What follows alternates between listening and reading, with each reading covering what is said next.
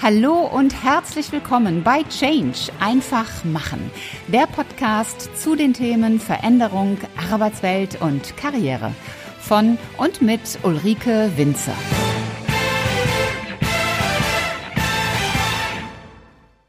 Hallo ihr Lieben, ich freue mich sehr, dass ihr heute wieder mit dabei seid, insbesondere da es jetzt gleich den zweiten Teil meines hochspannenden Interviews mit dem Cyber-Experten Professor Thomas Köhler geben wird.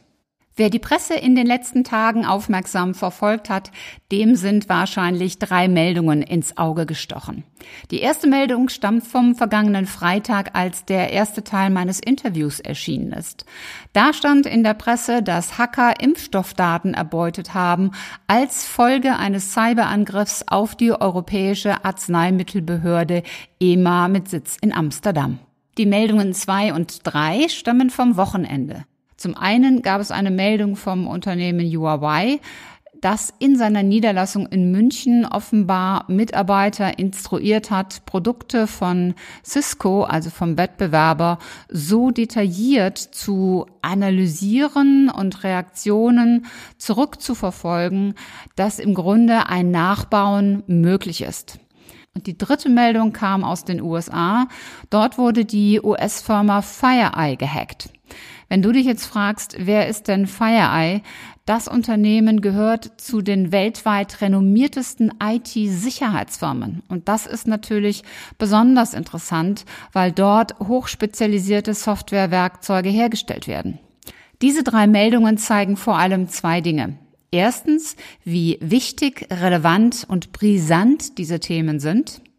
Zweitens, dass es unglaublich wichtig ist, dass auch du dich mit diesen Dingen auseinandersetzt und deine IT umfassend schützt. Regelmäßig Backup machst, Sicherheitssoftware installierst und schaust, dass du auch als Privatperson gesichert bist. Natürlich kann man immer sagen, ja, das betrifft im Grunde nur große Unternehmen, es geht hier ja um Wirtschaftsspionage, aber du als Privatperson bist deswegen nicht außen vor. Das kann dich genauso treffen, also macht bitte regelmäßig Backups, schaut, dass ihr eine Sicherheitssoftware auf euren privaten Rechnern habt. Jetzt aber genug der Vorworte und es geht weiter mit dem zweiten Teil des Interviews. Ich möchte nochmal auf einen, auf einen anderen Punkt kommen. Diese Einfallstore sind ja nicht nur ein Einfallstor für Attacken, sondern auch für Wirtschaftsspionage. Competitive Intelligence ist so ein, ein hübsches Wort, das klingt irgendwie nett, Konkurrenzanalyse, ähm, aber das kann man ja richtig ähm, ja, bis zur Wirtschaftsspionage treiben.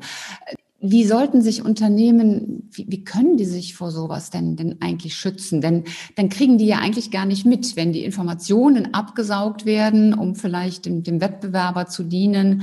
Da kommt ja dann kein Angriff im Sinne von bezahl jetzt Geld und dann kann man das Tor zumachen, sondern das ist ja im Grunde dann ein laufender Abfluss von Wissen. Äh ja, und das ist äh, ein Problem, was, ich sage mal, wir seit Jahrhunderten haben, nur die technischen Mittel sind jetzt andere. Also es wird ja immer gerne so geguckt, ja, die bösen Asiaten klauen uns unsere Pläne. Na, das ist nicht immer ganz so einfach. Ähm, wenn wir ähm, äh, in die Historie schauen, ich habe das vor ein paar Jahren für ein Buch mal gemacht, dann äh, muss man einfach auch nachvollziehen, wo, wie kam denn das Porzellan nach Europa?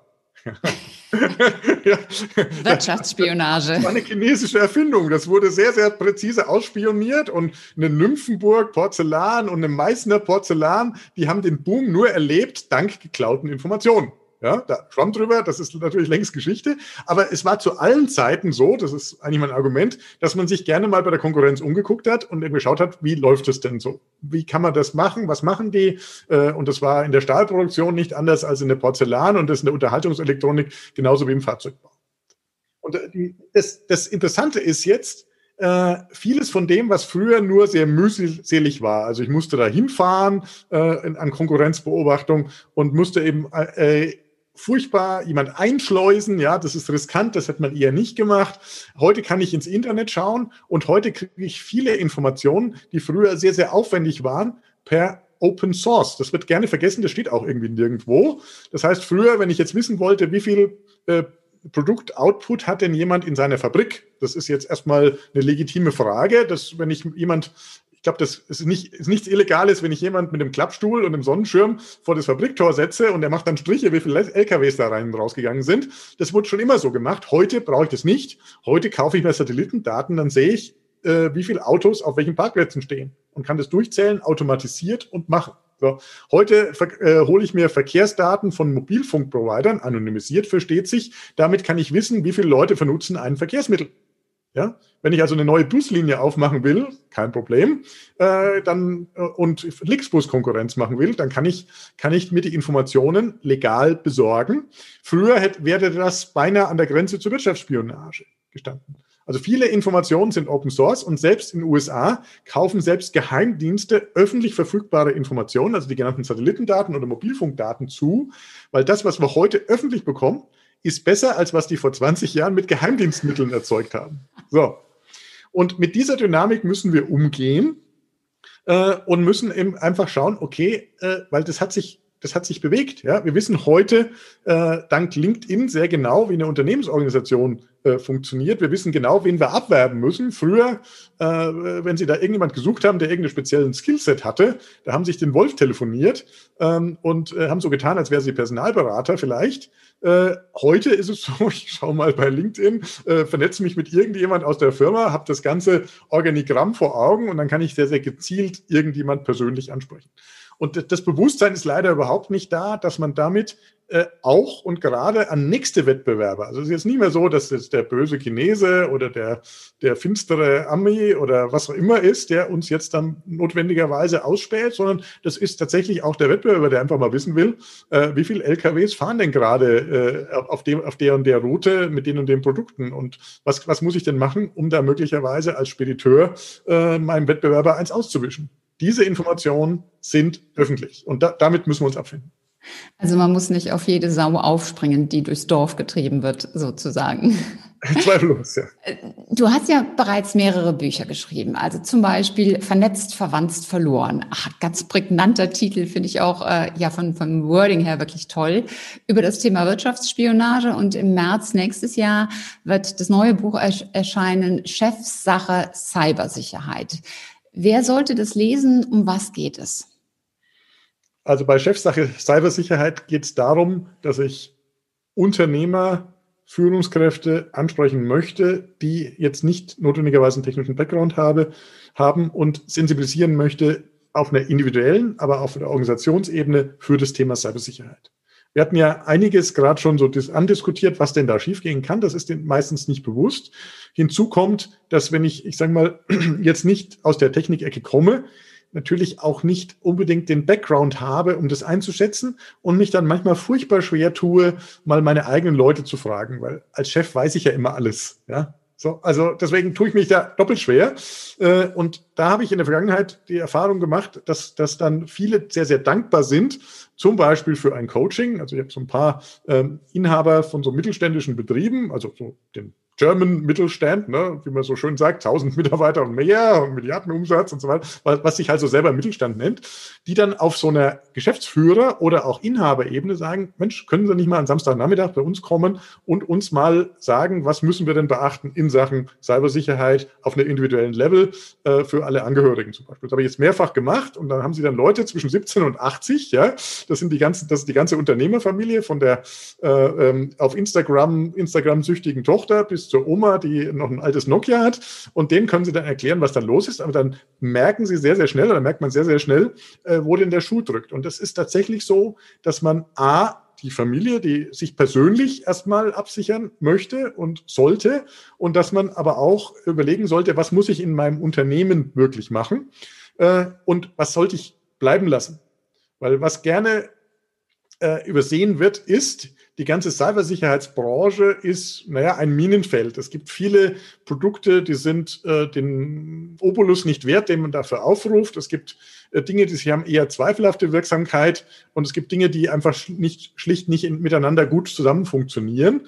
Äh, und wenn man, ich sage mal, jetzt nur auf die Verkäufer hört, dann, dann, hat man zwar viel Geld ausgegeben, wird aber auch nicht sicher. Das, deswegen maße ich mir mal an, ähm, äh, genauso wie bei Vernetzt verwandt verloren, wo ich mich auch schon mal in die Nesseln gesetzt habe. Bei dem einen oder anderen werde ich mich jetzt auch hier wieder in die Nesseln setzen und einfach mal aus Sicht des Betroffenen oder des potenziell Betroffenen sagen, was ist denn wirklich wichtig? Und deswegen habe ich so ein 360-Grad-Modell entwickelt. Das haben wir mit dem großen Prüfdienstleister gerade schon getestet, wo man sozusagen sich selber äh, anhand von äh, Fragen und Kriterien ohne zu viel in technische Details zu gehen, einen grundlegenden Überblick verschaffen kann. Das ist natürlich kein Ersatz für eine Sicherheitsanalyse oder für eine Penetration Testing, aber das ist, hilft letztendlich zu identifizieren, wo sind meine Schwachpunkte, äh, wo muss ich nochmal rein, wo muss ich denn vielleicht jemand dazu holen, der sich mit diesem speziellen Thema auskennt. Und so verhindere ich A, dass ich unter die Räuber falle, im Sinne von den Cyberangreifern, hoffentlich, oder dass ich A, B unter die Räuber falle, die mir nutzlose Produkte verkaufen wollen. Das ist letztendlich der Anspruch und das Ziel von dem Buch. Ja, super. Er klingt sehr, sehr spannend. Und ich werde es natürlich verlinken in den Show Notes. Es gibt ein Thema, das habe ich äh, in der Einführung äh, angesprochen, das möchte ich auch noch aufgreifen, des Deutschen liebstes Kind, das Automobil. Hm. Smart, da kommt einem natürlich auch äh, autonomes Fahren in den Kopf. Es gibt ja auch vernetztes Fahren. Wo stehen wir da in Deutschland? Äh, was heißt eigentlich vernetztes Fahren genau? Erzähl darüber doch nochmal bitte was.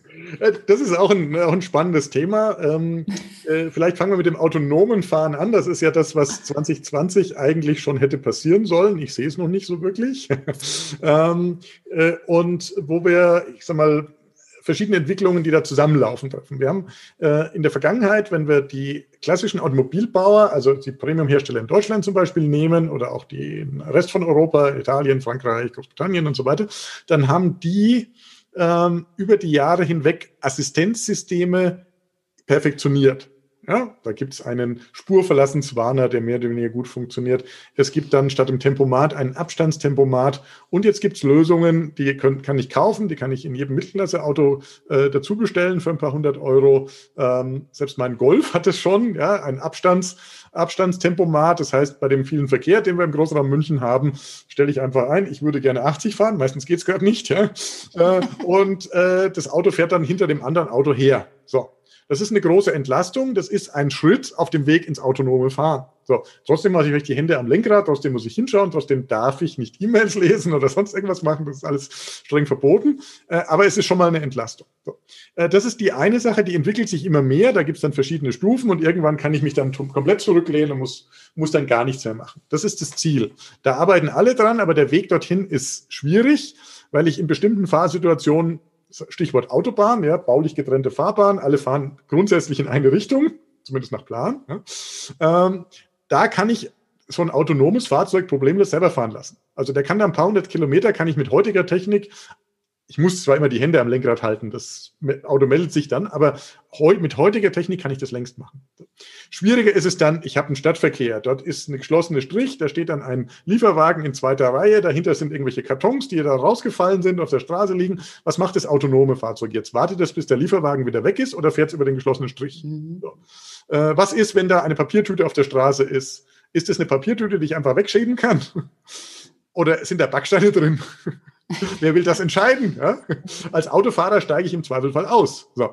Äh, oder drittes Beispiel. Ich komme an eine Kreuzung, vier Autos kommen an eine Kreuzung, schönes Fahrschulbeispiel für diejenigen, die sich noch daran erinnern. Ja? Da ist unter Umständen nicht klar, wer die Vorfahrt hat. Da muss ich mich per Hand- und Augenzeichen verständigen. Jetzt fährst du, das fährst du und du musst jetzt zurücksetzen, damit es klar geht.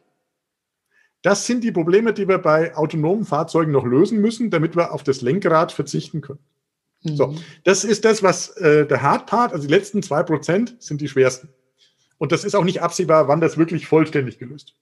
Der andere Ansatz, der ist getrieben äh, im Wesentlichen von Tesla, die ja nicht nur, ich sage mal, Batterien und äh, Elektroantrieb pioniert haben, sondern eigentlich insofern spannend sind, weil sie eine Software-Company sind. Und Tesla hat ja seit Jahren äh, eine Menge äh, Sensorik reingebaut und liefert jetzt äh, in den USA, aber nur in bestimmten Regionen und auch nur für bestimmte Testen, einen sogenannten Beta-Test aus. Das ist eigentlich regulatorisch eine furchtbare Katastrophe, weil sie können da nichts Beta testen, aber es geht dann irgendwie doch. Äh, und dort sehen Sie dann im, auf YouTube zum Beispiel beeindruckende Videos von Teslas, die dann äh, mit diesem Full Self-Driving, ich sage das bewusst in Anführungszeichen, weil das ist jetzt, äh, äh, Full Self-Driving ist es noch nicht ganz, aber die können dann komplexe Verkehrssituationen, wie zum Beispiel Einfahrt in einen mehrspurigen Kreisverkehr, Ausfahrt in der richtigen Spur, obwohl viele Fahrzeuge dann rumfahren. Also das, was so ein Fahranfänger und so ein, so ein autonomes Fahrzeug ist immer irgendwie Fahranfänger, furchtbar, furchtbar nervös werden lässt, ja, das kann das Ding. Ja, so. Mhm. Äh, das kann es vielleicht noch nicht in Paris beim Arc de Triomphe, wo alles komplett chaotisch ist, oder schon gar nicht in Neapel, ja, wo man. Eher so das Motto gilt, wer zuckt, hat verloren. Genau, genau. Wer, wer, wer vom Gas geht, ja, hat die Vorfahrt aufgegeben. Ja, das, die, diese, diese Systematiken kann das nicht. Ja, deswegen äh, äh, werden wir auf absehbare Zeit äh, noch sehen, dass es Schwierigkeiten gibt in der, in der Interaktion zwischen selbstfahrenden Fahrzeug und Leuten, die noch per Lenkrad fahren. So. Äh, und, und da sehe ich eine Menge Potenzial drin, aber ich sehe diese Versprechungen nicht. Äh, wir können bis dato in definierten Bereichen natürlich autonom fahren. Also wenn ich einen großen Firmencampus habe, dann fahren da heute schon die autonomen Minibusse rum, ja, wo ich dann einfach zusteige und so weiter. Die, die können auch ausweichen, wenn irgendwas im Weg steht. Wunderbar. Und ich kann auch heute mit diesem Tesla Autopilot in bei schönem Wetter in einer, äh, ich sage mal, definierten Verkehrssituation auch fahren. Selbst so, so Probleme wie, ich habe eine enge Bergstraße ohne Mittelstrich und muss dann rechts raus auf das Bankett fahren, das können wir langsam. So. Aber die letzten Details werden immer schwierig und die letzten Details sind dann auch die Frage, was passiert, wenn das Auto dann falsch entscheidet. Was passiert denn dann? Ja, wer ist denn dann verantwortlich? Ist es Sache des Herstellers? Volvo hat mal angekündigt, dass sie würden die Verantwortung übernehmen bei autonomen Fahren vorbei. Äh, ob sie das durchziehen, weiß ich nicht, aber die haben das mal angekündigt. Bei Tesla ist es eher so, naja, dumm gelaufen. Ja? Äh, aber äh, das ist natürlich auch das Merkmal des Pioniers, dass dann ab und zu mal was schief geht. Ja, das ist vollkommen klar. Also ich bewundere, muss ganz deutlich sagen, ich bewundere das, was die mit dem autonomes Driving haben. Und es wird ganz sicher in bestimmten Situationen gut funktionieren. Was ich nicht sehe, auf absehbare Zeit nicht sehe, ist das Thema Schlechtwettertauglichkeit. Darüber redet auch keiner. Es reicht für ein normales ähm, System, jetzt für Abstandstempomat oder sowas, ein gescheiter Regenguss, ja. Und schon sagt das Ding, bitte übernehmen Sie, ja, weil das Auto nicht mehr weiß, wo es hinfahren soll. Äh, oder was wir hier gerne, ich wohne am Alpenrand, südlich von München, ähm, was wir hier gerne haben, also vor zwei Jahren hatten wir so viel Schnee, dass man selber nicht mehr wusste, wo die Straße ist. Ja, so. Wie soll denn das Auto denn das entscheiden? Mhm. Das, das, das geht einfach nicht. Die Sensorik gibt es nicht her. So. Gut, wären wir jetzt bei James Bond, dann würde sich das Auto in, in, in äh, einen Schneeflug ausfahren und sich dann im Grunde selber ausbauen. Das, ist ja, das sind ja auch so, so die, die Visionen. Äh, wenn ich da an, an The Transporter oder, oder Mission Impossible oder, mhm. oder James Bond oder da gab es ja früher ähm, Knight Rider. Da war ja immer so, so das Auto. Äh, manchmal wichtiger als, als die Frau, die Partnerin. Äh, das Ding konnte einfach alles.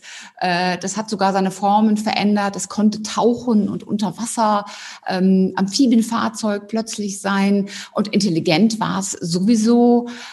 Wie weit sind wir von sowas entfernt? ja, man muss ja mal spinnen dürfen. Ja, also ähm, äh, also ich, ich glaube, dass, dass wir da, ich sag mal, dass, dass, dass sich diese Raketen äh, im ersten Martin und das, das, die U-Boot-Funktion im Lotus nicht durchsetzen lassen. also das, äh, um das mal auf den, auf den die James Bond-Gadgets äh, zurückzuführen. Äh, ich glaube auch, dass wir äh, dass wir, dass wir vieles ähm, von dem, was wir uns an Zukunft vorstellen, natürlich irgendwann später produzieren. Ja, also das ist ja eine Theorie der Zukunftsforschung, da gibt es ja viele Stränge, ist ja, dass die Leute, die irgendwas entwickeln, sich was ausdenken, äh, ja irgendwie sozialisiert sind mit gewissen Dingen und sich dann die Sachen entwickeln, wo sie glauben, die kommen dann irgendwann, weil sie es im Science Fiction gesehen haben. Ne? Mhm. Bestes Beispiel ist dieser Star Trek Communicator. Wir hatten ja da mal das Motorola StarTech als Klapphandy. Das war ja jahrelang mal das dominierende Gerät und da ist ganz sicher der Formfaktor äh, davon inspiriert. Ja, und wenn man sich ja. überlegt, wann war das jetzt? Ja, wann, wann, wann, wann wurde das mal gezeigt mit Captain Kirk und Co. Erstmals, das ist Jahrzehnte her und das hat sich dann fortgepflanzt. Und viele mhm. von diesen Dingen äh, sehen wir dann, dann tatsächlich in einer ähnlichen Form später mal. Äh, bei diesen exaltierten Dingen wie diesem auswaldbaren Schneepflug, ja, das wäre sicher furchtbar praktisch, aber da ist dann, ich sage mal, das reine Engineering außen vor und letztendlich auch äh, sind die Kosten dann, dann die Bremse. Es gibt viele, äh, viele Dinge, die man sich vorstellen kann und wir erleben vor allen Dingen Dinge, die äh, plötzlich Mainstream werden. Das ist äh, das ganze Thema der Sensorik. Das ist vollkommen unbeleuchtet, aber äh, unser Smartphone ist deswegen so eine mächtige Waffe, weil viele Sensoren da drin sind, die früher einen Haufen Geld gekostet haben, jetzt ein paar Cent. So, äh, wir haben selber mal eine Marktstudie gemacht zu LIDAR. Das sind diese Lasersysteme, die irgendwie ein 3D-Bild der Umgebung generieren können. Äh, die benutzt man vielfach im autonomen Fahren. Äh, und diese Dinge, diese ersten Teile waren groß wie eine Mülltonne ja, und waren auf dem Auto, ja, schaut die ersten Bilder von diesen Google Google Autos, jetzt heißt das Waymo. Äh, ich, war drüben äh, in, äh, in Kalifornien und habe mir das angeschaut, als die diese Prius quasi das erstmals das Fahren beigebracht haben. Das ist, das ist über 20 Jahre her, das muss man sich mal ganz deutlich sagen. Und das sah jetzt wirklich aus wie so eine kleine Mülltonne auf dem Dach und hat dann rotiert und hat 60.000 Dollar gekostet und damit dreimal so viel wie das Basisfahrzeug. Plus die ganzen Rechner, der, der, also die, da, hinter, hinter den Vordersitzen war alles vollgestopft mit irgendwelchem Equipment. Heute äh, kann man diese Leistung im Prinzip mit einem Handy-LIDAR-Sensor replizieren. Und es gibt im Internet, kein Witz, vollkommen illegal, Bau, Baukits mit Software, wo ich dann eine Halterung habe, dann baue ich das Handy hinter die Windschutzscheibe, kann mit dem LIDAR und der Kamera irgendwas sehen und dann fährt das Auto irgendwie so gut wie das Google-Auto von vor 20 Jahren. So. Ja, und, und die Einbausensoren, also um jetzt wieder zum Professionellen zu kommen, die sind jetzt plötzlich nicht mehr 60.000 Dollar, dann 20, dann 10.000 Dollar, sondern die sind im Augenblick in der Größenordnung, wir haben das in der Studie äh, gerade im letzten Jahr mal gemacht, irgendwie bei 500 bis 800 Dollar. Und damit ist es plötzlich erstausrüstungstauglich und damit kann ich das plötzlich ins Fahrzeug bauen und damit ist es plötzlich nur noch eine Frage der Software und der Software-Updates, dass ich dann irgendwann solche Zukunftsfeatures dann reinbekomme. Und, und das ist, glaube ich, die Entwicklung, die wir sehen werden. Den großen Sprung, also etwa auch zum fliegenden Auto, das wird ja auch gern genommen, ja, den, den, sehe ich immer nicht. Ja, das, das, das Versprechen von Lilium und Co., da muss ich einfach mit dem Taschenrechner mal daneben sitzen und einfach mal sagen, okay, wie viel Masse hat denn das Ding? Wie viel Energie kann ich in der Batterie speichern? Und wie viel äh, Energie muss ich da reinpumpen, damit ich senkrecht eine Person plus das Gerät äh, für ein paar Minuten in der Luft halte? Das kann ich ausrechnen, dann kann ich sagen, ich komme im Augenblick bei derzeitiger Batteriedichte irgendwie auf sechs Minuten, davon brauche ich die Hälfte, um sicher wieder landen zu können. Also drei Minuten kann ich fliegen. So what? So.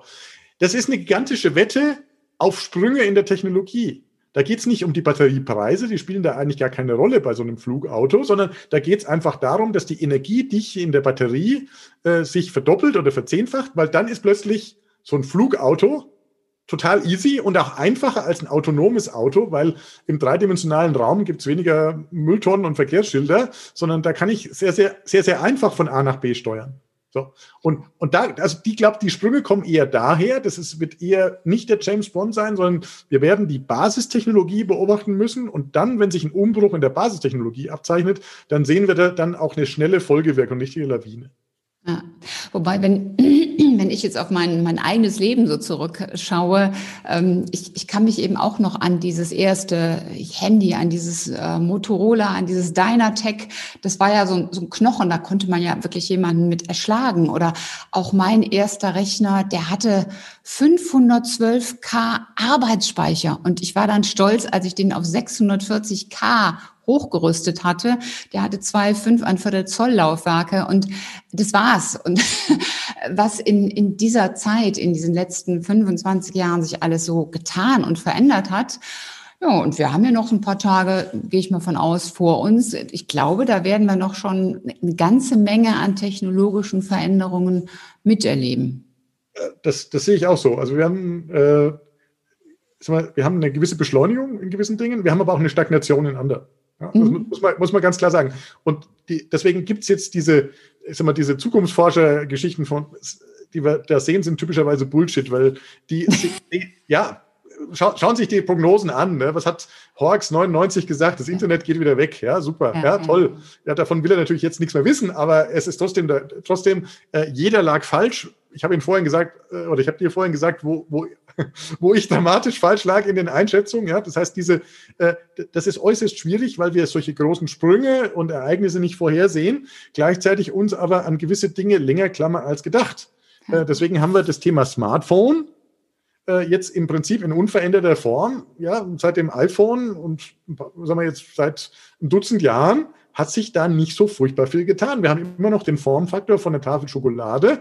Äh, da sind ein paar mehr Sensoren, das sind bessere Kameras, sind schnellere Prozessoren und längere Akkulaufzeit und bessere Bildschirme. Und jetzt haben wir 120 Hertz Bildschirm für Wiederholfrequenz statt 60, als ob das irgendjemand interessiert. Wir laufen uns in dem Bereich Smartphone tot. Und das ist die Frage vollkommen unklar, was danach kommt. Genauso laufen wir uns in dem, in dem Bereich großer Bildschirme tot. Wir haben äh, einen Full-HD-Fernseher, ich habe immer noch einen, ja, weil ich wenig Fernseh schaue. Äh, jetzt haben wir 4K und jetzt kommt 8K.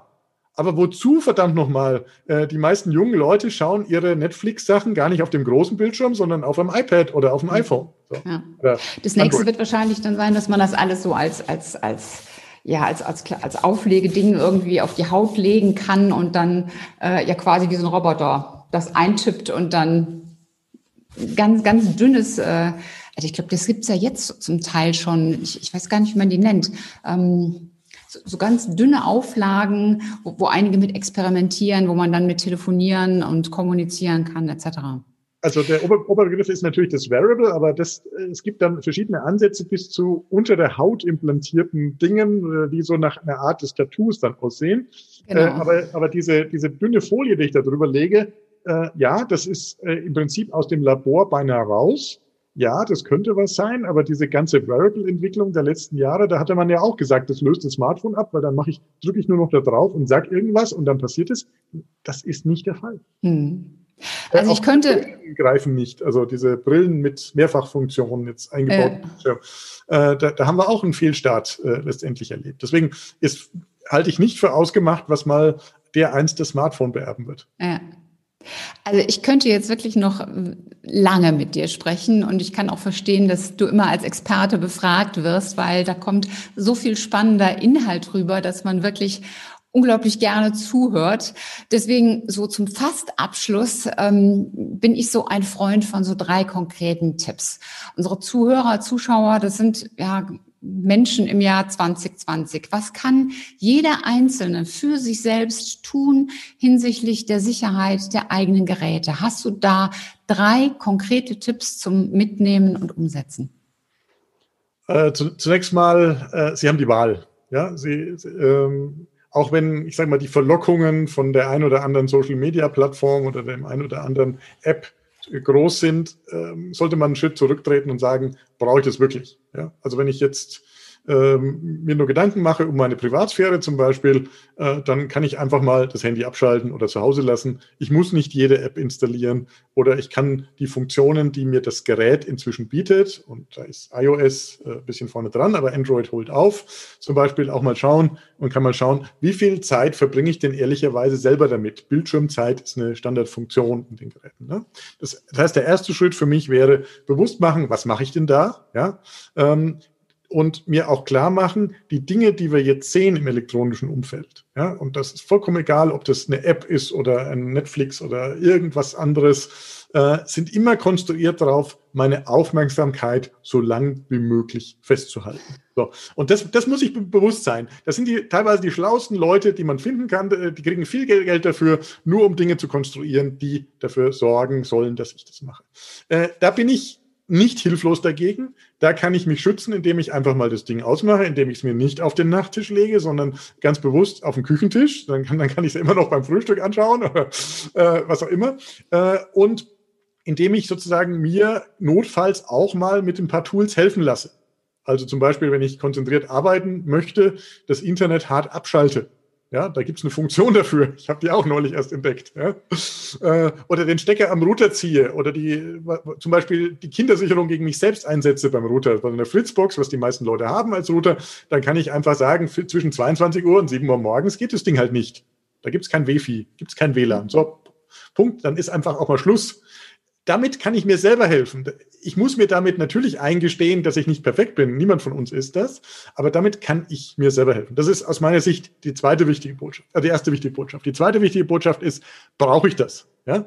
Äh, wenn ich sage, schöne Smart Home Sachen und so weiter, äh, viele, viele neue vernetzte Dinge, brauche ich das wirklich? Was brauche ich denn wirklich? Was, was macht denn Sinn? Ja, und da vielleicht, bevor ich jetzt äh, mindlessly irgendwas klicke, installiere oder in den Laden renne und irgendwas kaufe oder online bestelle, einfach mal mit Leuten sprechen in meinem Bekanntenkreis. Viele haben das schon und sagen, was sind denn deine Erfahrungen? Was hast du denn damit gemacht? Äh, kann ich dir das bei dir mal anschauen und so weiter? Also im Rahmen der Corona-Regeln natürlich nur vorbeikommen, bitte. Ähm, äh, kann ich mir das bei mir dann mal anschauen? Und dann merke ich schon, naja, eigentlich vielleicht nicht so gut. Vielleicht schaue ich mir das später mal an und dann, dann nehme ich mal ein bisschen was zurück. Und das Dritte ist, äh, auch positiv auf die Dinge durchzugehen und sagen, wo stehe ich denn heute, wo will ich denn hin? Ja, also und dann gezielt zu schauen und sagen, okay, äh, YouTube ist ein, Entschuldigung, riesiger Content-Müllhaufen, ja, aber da sind furchtbar viele Perlen drin. Und dann habe ich vielleicht Dinge, wo ich jetzt äh, in der Corona-Zeit vielleicht mehr Zeit habe als vorher oder auch sonst meine Freizeit mir überlege, wie ich die sinnvoll gestalte. Und manchmal kann man eben nicht raus, weil schlecht Wetter ist. Dann kann ich auch sagen, okay, ich habe das und das beruflich. Da könnte ich mich doch mal weiterbilden. Ja, es gibt unendlich viele gute Dinge, man muss sie nur finden, die zum Beispiel Public Speaking, was viele Leute furchtbar, furchtbar voll Angst haben. Also du und ich jetzt eher weniger, aber viele haben da furchtbar voll Angst. Ich hatte das auch mal. Ja? Aber irgendwann fängt man damit an. Und da kann ich meine Lernkurve verkürzen, indem ich den richtigen Content finde. Ich muss da keinen teuren Online-Kurs von irgendeinem Guru buchen. Das ist Blödsinn mit Verlaub. Aber es gibt sehr, sehr viele Sachen, die kann ich mir selber beibringen. Äh, ich kann meine ne, eine, eine WordPress-Website selber machen mit Anleitung aus dem Internet, äh, wenn ich die Zeit dafür mitbringe. Ich kann meine Suchmaschinenoptimierung auch tatsächlich grundlegend selber machen, mit Grund, ohne größere Vorkenntnisse. Ich kann mich in meinem äh, Beruf weiterbilden oder mein Hobby verfolgen. Und dafür gibt es Content, ohne Ende zu praktisch jedem Thema.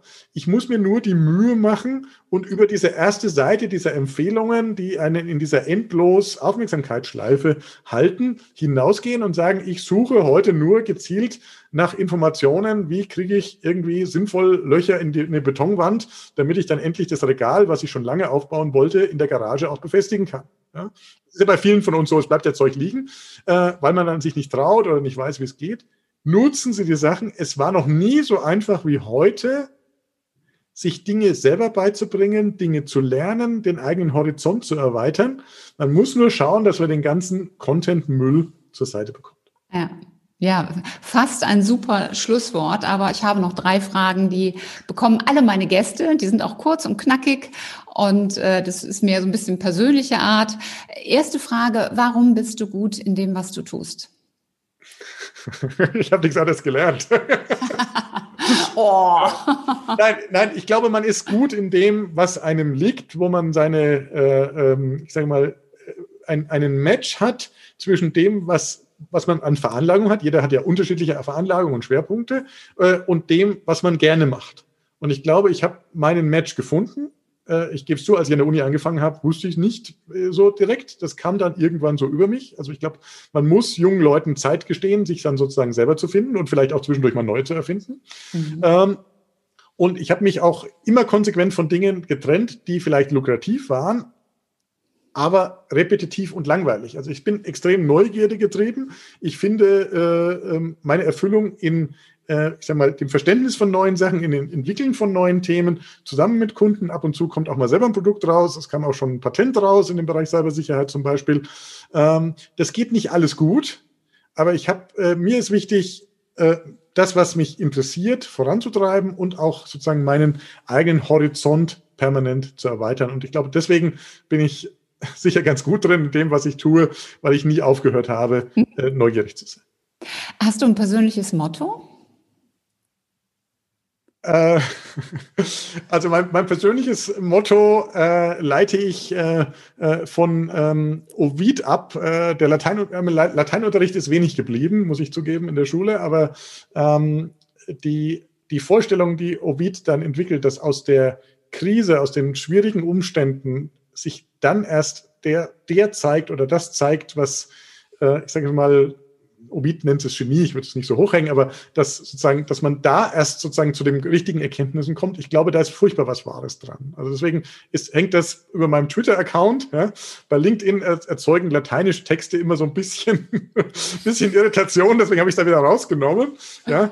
Äh, aber, aber das ist letztendlich für mich das Motto, äh, aus der Schwierigkeit wachsen, aus den Herausforderungen wachsen. Äh, und das ist, glaube ich, das, was wir alle brauchen für die Zukunft in der Situation, wir uns jetzt befinden, aber auch in der Situation, wir uns nächstes und übernächstes Jahr befinden werden, die sich sozusagen immer wieder neu sortiert. Und ich glaube, das, das ist daher, daher mein, mein Anspruch und sagen, okay, äh, es hat es war noch immer für irgendwas gut. Äh, wir alle sind äh, dieses Jahr ziemlich gebeutelt. Finanziell war ich gar nicht drüber nachdenken. Aber äh, letztendlich, wir leben noch. Äh, wir äh, sind, sind äh, guter Dinge, dass wir auch diese Epidemie, Pandemie überleben werden äh, und dass es da, daraus eine Zukunft gibt und die Zukunft wird spannend sein. Insofern äh, ist das kein Grund, äh, den Kopf in den Sand zu stecken, sondern aus der Herausforderung wachsen wir. Und das ist mein Motto. Mhm. Und wir leben in, immer noch ziemlich gut, muss ich dazu sagen. Ja, ja, das, ähm, das vergisst man gerne, ja. Das heißt, wenn ich das so in einem Satz formuliere, ähm, aus der, aus der Krise erwächst das Genie oder aus der Herausforderung erwächst, kann man das so formulieren? Ja, das, das ist das Problem, dass wir es nicht äh, auf einen Satz bringen jetzt, können. Wenn man es einfach übersetzt, von Ovid natürlich ziemlich arrogant klingt und das soll es ganz ja. bewusst sein. Soll, das ist eigentlich, eigentlich wenn, so, wenn man so will, äh, so mein, mein persönlicher Motivationsspruch und sagen, äh, dass, dass eigentlich die cleveren Lösungen immer aus der Not geboren sind. So könnte man das auch sagen. Ja? ja. Äh, das, das, und das merkt man ja auch bei vielen Startups. Ja? Die wirklich kreativen Dinge kommen ja äh, nicht im Ressourcenüberfluss. Die kommen jetzt nicht, mhm. weil ich im Digitallabor Labor von einem Großkonzern ein paar Millionen zur Verfügung habe und, und irgendwas Neues ausdenken soll, da kommt ja im Regelfall nichts bei raus. Entschuldigung, dass ich das an der Stelle nochmal sage. Wir haben dazu eine Studie gemacht, das ist ein Desaster, ja, äh, was da typischerweise bei rauskommt, sondern die typischen neuen Ideen, die dann einen Durchbruch haben, kommen ja aus den Engpässen. Die kommen ja aus, äh, wie, was kann ich denn jetzt mit, mit der Situation, die ich vorfinde, cleveres machen? Und nur so durchbricht man ja alte Denkmuster. Und jeder von uns, ja, das ist äh, äh, gar nicht mehr unbedingt eine Frage des Alters, ist ja geprägt in Denkmustern aus Erfahrungen, aus Schule, aus Studium, aus dem Umgang. Äh, und dies, diesen Umbruch äh, sehe ich gerne positiv. Mhm. Und die dritte Frage, was ist deine wichtigste Erkenntnis aus deinem beruflichen Lebensweg? Äh, es ist furchtbar wichtig, sich jeden Tag zu hinterfragen, das, was man tut, jeden Tag in Frage zu stellen und immer bereit zu sein, äh, sich und sein, sein Geschäftsmodell, seine Themen neu zu erfinden. Das ist, glaube ich, meine, äh, meine Lehre. Das hat jetzt nicht speziell, speziell mit äh, Corona zu tun, sondern äh, das ist, glaube ich, universell in dem beschleunigten Innovationszeitalter, in dem wir leben, äh, sind viele Dinge von heute auf morgen wertlos, aber viele äh, Skills und Erfahrungen von heute auf morgen plötzlich auch sehr, sehr wertvoll. So. Und, und da muss ich permanent eigentlich schauen, wie stehe ich denn da? Und ich verstehe, dass es nicht jeder mag und dass es vielleicht bequemer ist, äh, zu sagen, jetzt habe ich da meinen Job am Finanzamt und jetzt prüfe ich 40 Jahre lang Steuererklärung. äh, äh, ja, das, das mag ja sein, ja, das, das, äh, aber äh, das ist auch eine Persönlichkeitsfrage, vielleicht ein Thema für einen anderen äh, Talk, aber, äh, aber klar ist, dass die meisten von uns diese Chance auf Kontinuität in der Form nicht mehr haben, wie wir es vielleicht noch äh, bei den Eltern gekannt haben, wie wir es mhm. äh, auch äh, von zum Beispiel von anderen Kulturen her, denken Sie an Japan, ja, das äh, japanische Kultur war ja jahrzehntelang so, dass man äh, an einer Firma angefangen hat und da, da wurde man auch pensioniert oder auch auf, äh, auf der Bade wieder rausgetragen im schlimmsten Fall. Man, mein, mein Vater war 50 Jahre im gleichen Unternehmen. Ja, zum Beispiel, genau. Das ist durch, ja, und deswegen muss man äh, sich jeden Tag neu hinterfragen und sich nicht zum Spielball machen der externen Kräfte, sondern es entscheidet jemand anders für einen, wenn man es nicht selber tut, jeden Tag. Mhm. Ja. Ich glaube, das ist auch das, das, was jeder mit irgendwie begreifen sollte oder vielleicht schon längst begriffen hat. Das war ein großartiges Schlusswort. Thomas, wenn man mehr von dir wissen möchte, wenn man dich vielleicht als Speaker buchen will, wenn man wissen will, was machst du sonst noch so, wie, wo findet man dich? Ähm, am aktivsten bin ich auf LinkedIn. Also ich habe mir eine Social-Plattform rausgesucht und da poste ich auch immer, wo ich gerade bin. Oder da findet man auch dann zum Beispiel Informationen zu öffentlichen Vorträgen äh, von mir, äh, da einfach in meiner Timeline drin. Äh, Professor Thomas Köhler suchen, dann findet man direkt ja, es gibt leider mehrere Thomas Köhler, deswegen brauchen wir dann hier das Differenzierungsmerkmal. Ansonsten thomasköhler.de ist meine Website, die hinkt dem Ganzen allerdings immer so ein bisschen hinterher. Ähm, da äh, suche ich auch gerade noch nach einer Möglichkeit, wie man das, ich sag mal, sauber synkt, dass diese, diese hohe Schlagzahl, die ich auf LinkedIn fahre, also im Prinzip jeden Tag ein relevantes Posting oder hoffentlich relevantes Posting, das müssen die Leser entscheiden, ähm, dass, dass ich das dann auf die Website übersetze. Da bin ich gerade dran. Das ist nicht, geht nicht ganz so schnell. Also insofern, das sind meine beiden Sachen. Ich bin dann auch vollkommen transparent. Da steht auch meine Mailadresse und meine Telefonnummer. Äh, wenn dann jemand äh, die Idee hat, sage ich, muss ich, den muss ich direkt mal anrufen. ja, im Zweifelsfall Nachricht hinterlassen. Äh, ich bin noch immer mit irgendjemandem zusammengekommen und äh, ich freue mich immer über viele Austausche. Äh, nicht jeder muss ein Speaking-Auftrag sein, ganz bestimmt nicht. Aber äh, man wächst sozusagen auch und gerade aus den Interaktionen. Und insofern freue ich mich über spannenden Austausch hier, heute und natürlich auch später danach. Super. Thomas, es hat riesengroßen Spaß gemacht. Es war ähm, unglaublich viele tolle Impulse, Einblicke und Dinge, die du mitgegeben hast. Vielen, vielen herzlichen Dank dafür. Danke für die Einladung. Hat Spaß gemacht. Und ich danke natürlich auch dir, lieber Zuschauer und Zuhörer, dass du wieder mit dabei warst. Wenn dir die Folge gefallen hat und du konntest für dich eine Menge mitnehmen, dann teil die Folge doch gerne in deinem Umfeld mit Menschen, die dir wichtig sind und wo du weißt, das ist auch für diese ein hoher Mehrwert. Und ich freue mich natürlich, wenn du auch beim nächsten Mal wieder mit dabei bist. Und bis dahin sei großartig und mach einfach Change. Deine Ulrike Winzer.